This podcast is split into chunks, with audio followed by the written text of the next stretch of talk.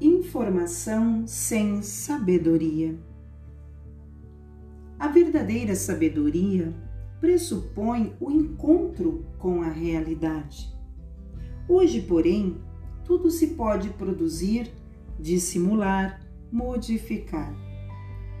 Isso faz com que o encontro direto com as limitações da realidade se torne insuportável.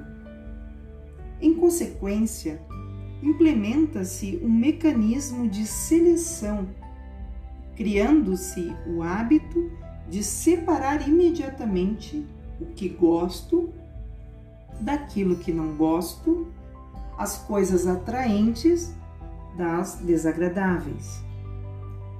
A mesma lógica preside a escolha das pessoas com quem se decide partilhar o mundo.